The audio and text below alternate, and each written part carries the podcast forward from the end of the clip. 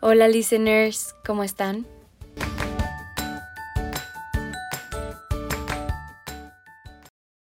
Antes que nada les quiero dar la más cálida bienvenida entre líneas y platicarles un poco más de quién soy, por qué hago lo que hago y por qué me apasiona tanto hacerlo.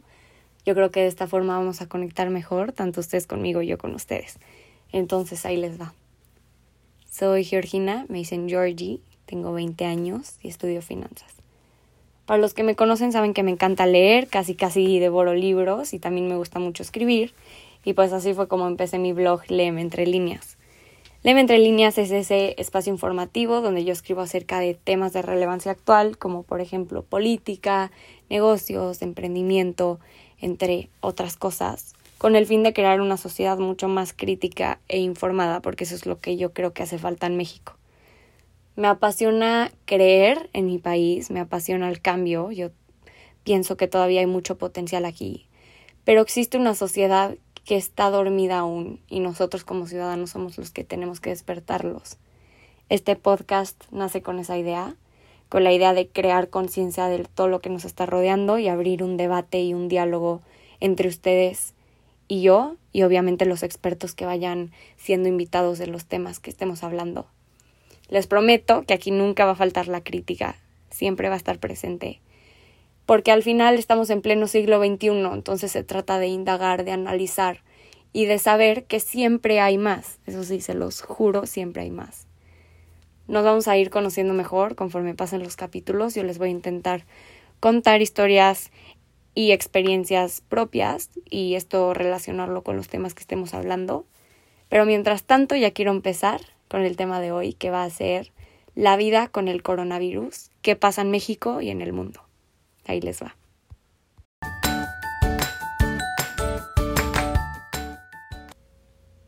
Oigan, sí tenemos que mantener la calma ante todo este caos, pero también siento que tenemos que entender un poco más la situación y ponerle el peso que se merece. He visto stories últimamente de gente que ponen solo lávense las manos, no pasa nada, pónganse gel antibacterial y ya. Y no, o sea, la verdad esto va muchísimo más allá de solo lavarse las manos y ponerse gel antibacterial. O sea, esto va hacia una responsabilidad social que si no la cumplimos nos puede llevar a una crisis irremediable y más para un país como México, eso sí se los aseguro. Les quiero platicar un poco cómo me enteré del virus y también cómo empecé a dimensionarlo, porque siento que todos estuvimos en esa etapa donde lo veíamos súper lejos, que lo veíamos pasando en Asia y nada más, y que era casi imposible que nos llegara a México pero no, o sea, hoy en día ya lo tenemos a la vuelta de la esquina. Resulta que en diciembre se empezó a escuchar todo este rollo y pues que era algo tipo influenza, que se llamaba coronavirus y que habían varios casos confirmados en una ciudad llamada Wuhan en China. Quiero poner un poco en contexto China como país, porque creo que esta fue una situación histórica para ellos. Nunca ha sido en primera un país muy abierto con su información, nunca han compartido a la comunidad internacional qué está pasando internamente y por ser un gobierno tan controlador con su población y con tener tantas restricciones en sus redes sociales, siento que esta fue de la, la, primera vez o de las primeras veces que se atrevieron a contar lo que estaba pasando realmente. Empezaron a decir cuántos casos tenían confirmados, cuáles eran los síntomas de los pacientes, y obviamente todo esto con el fin de encontrar una solución con ayuda de la comunidad científica internacional, que si no hubiera sido por ellos, no sé qué hubiera pasado hasta el día de hoy. Y pues hasta enero no había tanta información. De hecho, yo quería pedir algo por Alibaba. Para los que no saben qué es Alibaba, es una página web que conecta proveedores chinos de prácticamente cualquier cosa con compradores de cualquier parte del mundo. Digamos que es una mezcla tipo Amazon, eBay y PayPal. Y pues contacté a uno que otro proveedor y a finales del mes me contestaron estos chinitos y me pusieron que tenían vacaciones por su año nuevo, entonces que no me iban a poder contestar hasta regresando. Pasaron los días y ustedes saben que ellos celebran su año nuevo después, lo celebraron el 20 de enero y este problema empezó a desatar tantito después, empezó a ser viral todo este tema y ahí fue cuando me contactaron. Y pues obviamente a mí ya no me interesaba recibir un paquete de China porque en primera, ¿qué tal que me llegaba contaminado? Y en segunda, yo pensaba que no me iba a llegar porque se están viendo muchas complicaciones económicas, muchos cierres de fronteras, muchos cierres de ciudades entonces ya no me animé, obviamente les cancelé el pedido y ya, pasó. Em, también yo creo que uno de los principales problemas fue que la gente en China, cuando, cuando desató todo este rollo, los que se podían ir se empezaron a ir y así fue como el virus se fue expandiendo por todo el mundo. Porque qué parte de quedarse en su casa no entienden. No me cabe. Y bueno, como buena financiera empecé a investigar todo este impacto económico que estaba teniendo el virus y qué estaba pasando exactamente en Wuhan y en China en general. De hecho, escribí un artículo donde expliqué qué estaba pasando con los comercios en Wuhan cuando apenas estaban cerrando, qué pasaba con las escuelas, los centros comerciales, las fábricas y todo en general. Yo creo que varios de ustedes lo leyeron y si no, ahí está, lo pueden encontrar en mi blog. Y también empecé a investigar un poco qué decían las autoridades chinas ante todo esto. Y me di cuenta que la Academia de China de Ciencias Sociales dijo que el PIB de China, o sea, el Producto Interno Bruto, se iba a contraer un punto porcentual en el primer trimestre. O sea, que al final iba a quedar en un 5% o menos. Les voy a decir algo, este es un golpe durísimo para China por la guerra comercial con la que estaban pasando con Estados Unidos. Las bolsas en Asia se empezaron a sacudir, las mezclas energéticas más importantes del mundo también, y ahí fue cuando desató el caos. Pero, ¿qué está pasando hoy en el mundo? Ayer me desperté y casi me da un infarto porque vi que el dólar estaba a 24. Y esto es porque las primeras muestras petroleras están recuperando las operaciones asiáticas, obvio después de haber caído al nivel más bajo en 18 años. ¿Se acuerdan cuando se quejaban porque el dólar estaba 16 a 18? Y ahorita, ¿qué piensan, eh? Que está a 24. El mercado obviamente está luchando con muchísimos golpes en la demanda y en las inundaciones de la oferta y por eso está causando estos altibajos en los precios del petróleo y sacudiendo a todo el mundo en general. En Europa, el Banco Central Europeo va a comprar bonos de emergencia para fortalecer sus economías contra el coronavirus, porque sabemos que están cerrando fronteras y pues esto está frenando muchísimo su economía. El peso se está depreciando un 31.47% ante todo esto. 31.47%, es muchísimo. O sea, pensemos que esto ha pasado en lo que va del año.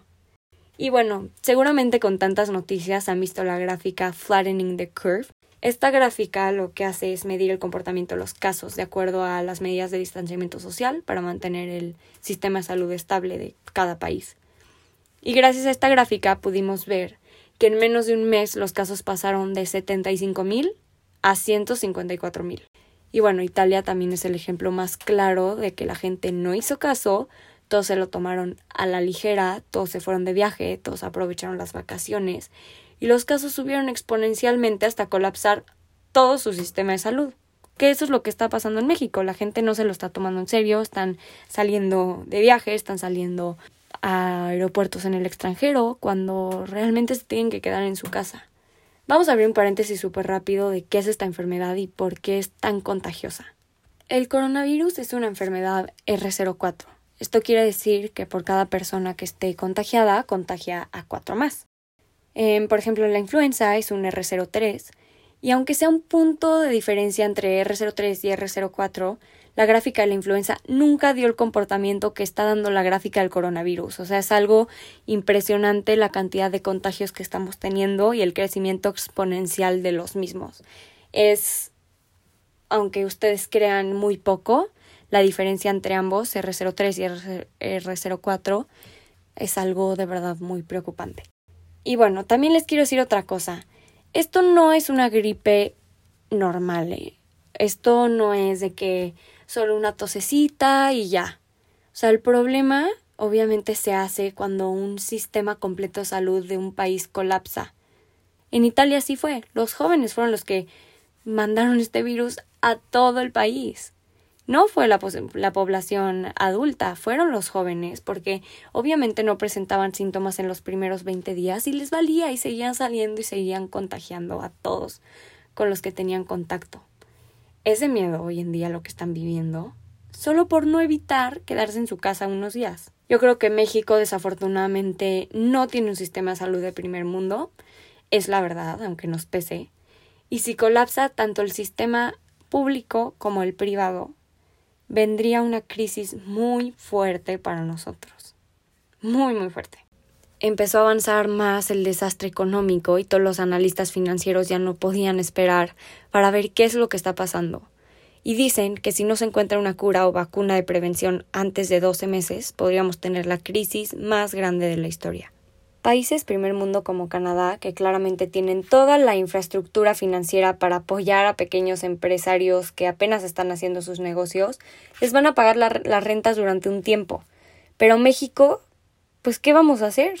Nuestro presidente todavía ni ha salido a comunicar de qué manera apoyará a estos pequeños empresarios que apenas empiezan.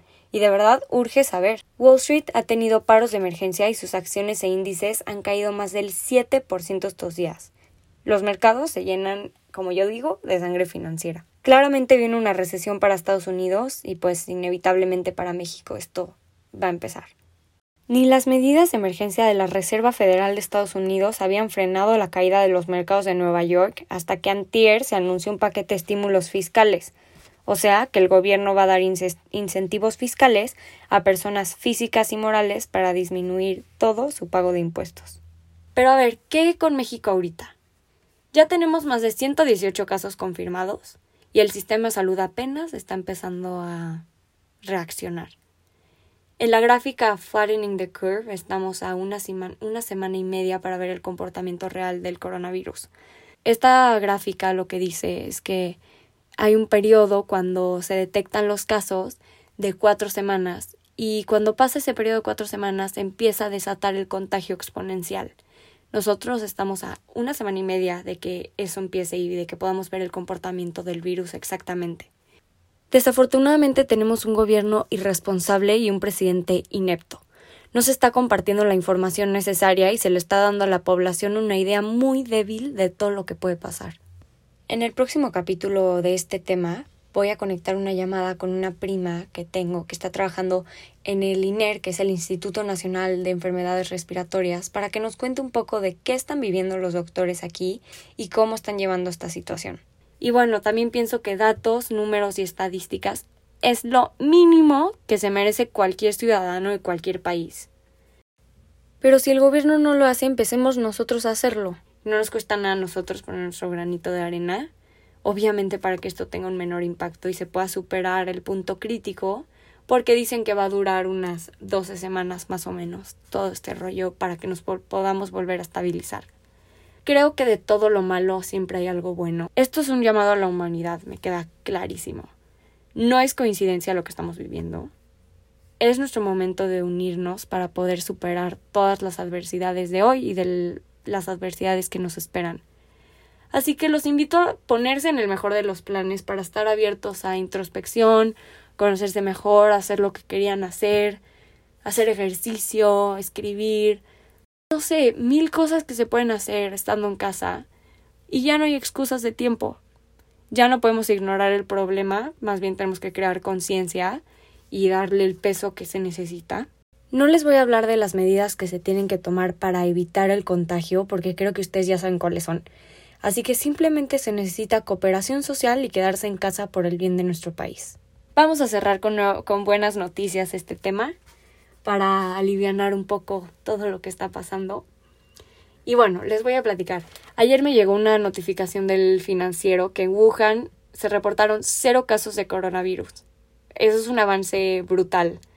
Países de primer mundo están subsidiando completamente agua, electricidad, e Internet para todos aquellos residentes que no pueden pagarlo.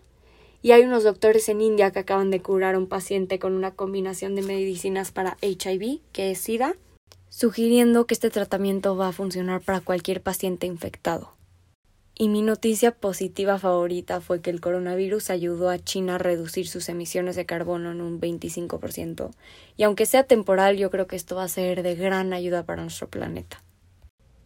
Bueno, listeners, ya tienen un insight de lo que está pasando en el mundo, de cómo se está comportando el dólar, cómo se está comportando el peso, los mercados financieros y la economía en general y qué nos espera a nosotros si no seguimos las medidas que tenemos que seguir. Y para despedirme les quiero decir que sigan haciendo esto por ustedes, por las personas que más quieren y también por el resto del mundo, para que podamos encontrar una solución lo más rápido posible. Espero que para el próximo capítulo podamos invitar a algún experto de algún otro tema pero por mientras intenten sacarle lo mejor a esta situación, intenten conocerse más, intenten reflexionar sobre su vida y tengan mucha paciencia, porque esto sí va a mejorar. Les mando un abrazote, muchas gracias por escucharme y nos vemos a la próxima. Bye, listeners.